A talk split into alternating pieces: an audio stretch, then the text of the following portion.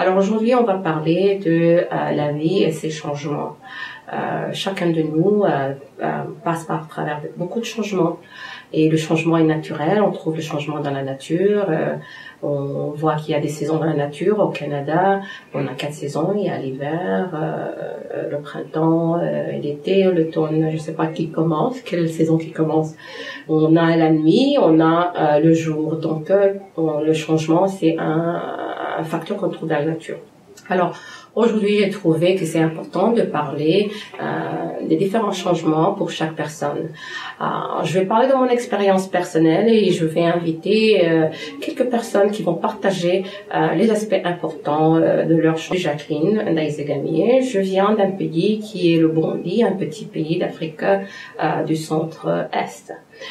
J'ai immigré au Canada, j'ai fait mes études universitaires ici, donc déjà quitter mon pays, l'Afrique, où il fait chaud, et venir ici et m'adapter aux quatre saisons, la nourriture et les gens, ça c'était un changement marquant pour moi. Parce que quand on immigre dans un pays, on est déraciné. Quand on est déraciné, euh, il y a des peurs qui viennent avec parce que euh, tu es dans un monde étranger.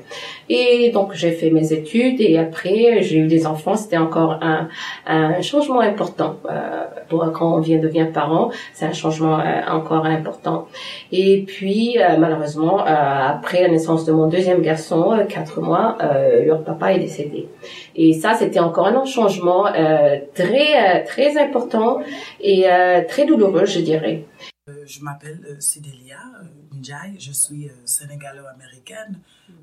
je suis, je travaille dans le domaine du média. Je suis réalisatrice, charge de production et présentatrice. le plus grand changement pour moi dans ma vie, c'était quand j'ai décidé de, de, de retourner, mm disons de vivre à, Dakar, mm-hmm. au Sénégal. comme j'ai dit, au début, je suis sénégalo-américaine. Ma mère est américaine, afro-américaine. Mon père est sénégalais. Mhm. Du coup, j'ai grandi aux States toute ma vie à Chicago. Euh, mais après euh, que j'ai après que j'ai fait mon master, j'ai décidé de redonner à mon pays et de découvrir encore un peu plus sur mon côté euh, sénégalais ou mhm. africain. pas pour dire que je n'étais pas exposée à cette culture dans ma jeunesse, mon père a bien fait de, de, de, de, nous, de nous apprendre de, de notre culture, ou de ma culture sénégalaise. Après mon master, j'ai décidé de retourner euh, à Dakar pour redonner à mon pays, euh, en gros, euh, et pour euh, être un peu plus exposé et connaître encore un peu plus sur euh, sur mon côté sénégalais. Mm-hmm. Euh, donc je suis partie et j'ai fait j'ai vécu trois ans à Dakar. J'ai beaucoup beaucoup appris. C'était une très bonne expérience, mais il y avait quand même des challenges, des difficultés. C'est-à-dire que en arrivant, je pensais que je connaissais bien la culture déjà. Je connaissais les coutumes, je connaissais la langue. donc pour moi, ça allait être une transition plus ou moins facile. Mm-hmm. Euh, mais en arrivée, euh, j'ai vu vite fait que j'ai quand même cette côté américaine qui mhm. sortait mhm. et qui a été un peu mal pris ou mal mhm. vu euh, à Dakar. Le fait d'être métissé, c'est-à-dire que j'ai, je connais les coutumes et j'ai des, des croyances dans la culture, dans la tradition, dans la religion, mais j'ai aussi une modernité, j'ai aussi cette, cette mentalité occidentale. Et donc du coup, euh, les gens là-bas me voient peut-être trop excentrique, trop expressive, euh, même peut-être, euh, disons, trop agressive un peu, juste parce que j'étais vraiment ouverte. Et donc du coup, ça a pris, ça a pris une comment dire, a toll on me. ça, ça a mm-hmm. pris sur moi, un poids mm-hmm. sur moi, euh, mentalement, physiquement, mm-hmm. émotionnellement, parce que je me sentais vraiment mal compris. Et il y avait aussi des réalités culturelles euh, euh, qui, qui, que, que j'ai vues que je, je n'étais pas prête, en fait. Euh, je, je, il fallait que je, je que j'admette que je peux pas euh, juste, juste, j'essaie de de m'adapter encore plus. Euh, je me mhm. suis trouvée dans une situation où même j'essaie d'être une femme musulmane ou une femme mhm. euh, euh, d'être cette image de ce que ça veut dire d'être une femme sénégalaise ou africaine. Mhm. Um, et du coup, ce n'était ça c'est un parti de moi, mais ce n'est pas tout ce que je suis. Euh, donc du coup, il fallait que j'accepte que j'ai ces deux côtés et, et, et m'aimer, mm-hmm. euh, même si euh, peut-être euh, le, les, les gens au Sénégal, mm-hmm. ils, ils voyaient pas ça parce que c'était ma réalité.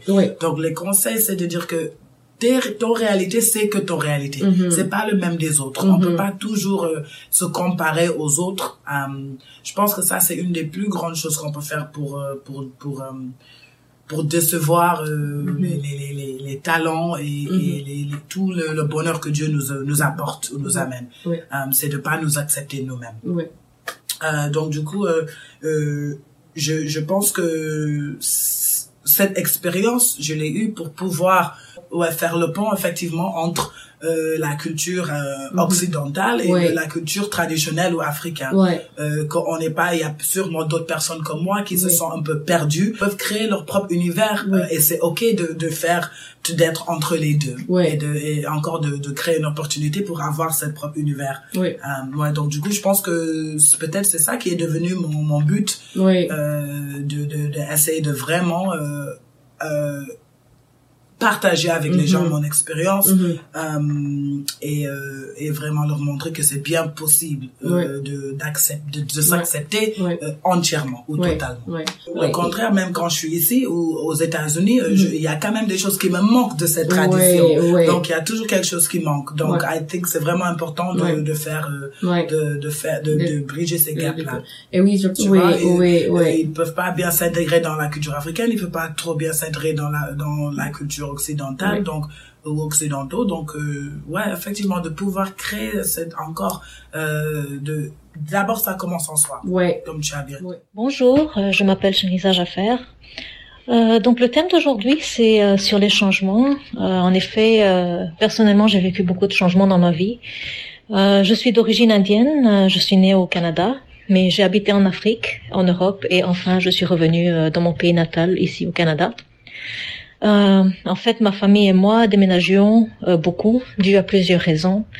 Euh, essentiellement le travail et les études et aussi euh, la famille parce que la famille euh, les grands-parents et tout ça ça ils bougeaient beaucoup aussi donc euh, nous aussi on bougeait avec eux d'autres changements dans ma vie c'était la naissance de mes enfants les décès de mes grands-parents le mariage les changements de travail donc euh, tout le monde passe euh, en général euh, par plusieurs changements dans leur vie et tous ces changements en fait m'ont appris beaucoup euh, mais ce qui a plus aidé à traverser tout cela, c'était plus de rester positif, euh, faire confiance, surtout que tous ces changements arrivent pour le meilleur.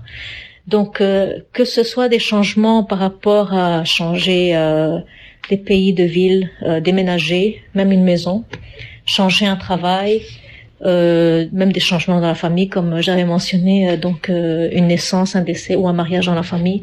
Tous ces changements, ça arrive à tout le monde, mais moi personnellement, euh, je pense que mon conseil est vraiment de garder euh, le cœur euh, ouvert, euh, l'esprit ouvert et vraiment embrasser les changements et vraiment faire confiance que tous ces changements, ils arrivent euh, vraiment pour le meilleur. J'ai la façon que je l'ai fait moi je me suis cherché le support. Euh, donc euh, le support je l'ai trouvé par des amis euh, par euh, thérapie et surtout par euh, un coach qui m'a motivé à voir le, le- le- à me rappeler que la vie ce que je disais la vie euh, fait des changements et que il y aura toujours des moments douloureux mais aussi qu'il y aura de bons moments alors pour moi, j'ai travaillé avec ce coach. J'ai tellement apprécié ce que euh, cette femme, elle me disait. Elle m'a, on a fait un plan vraiment de ma vie et m'a donné des étapes. Donc d'abord identifier où est-ce que vous voulez, euh, qu'est-ce que vous voulez pour votre vie et maintenant savoir quelles étapes et prendre des actions parce que vouloir faire quelque chose, avoir des rêves sans action, ça reste un- comment on appelle, euh, ça, ça reste des rêves.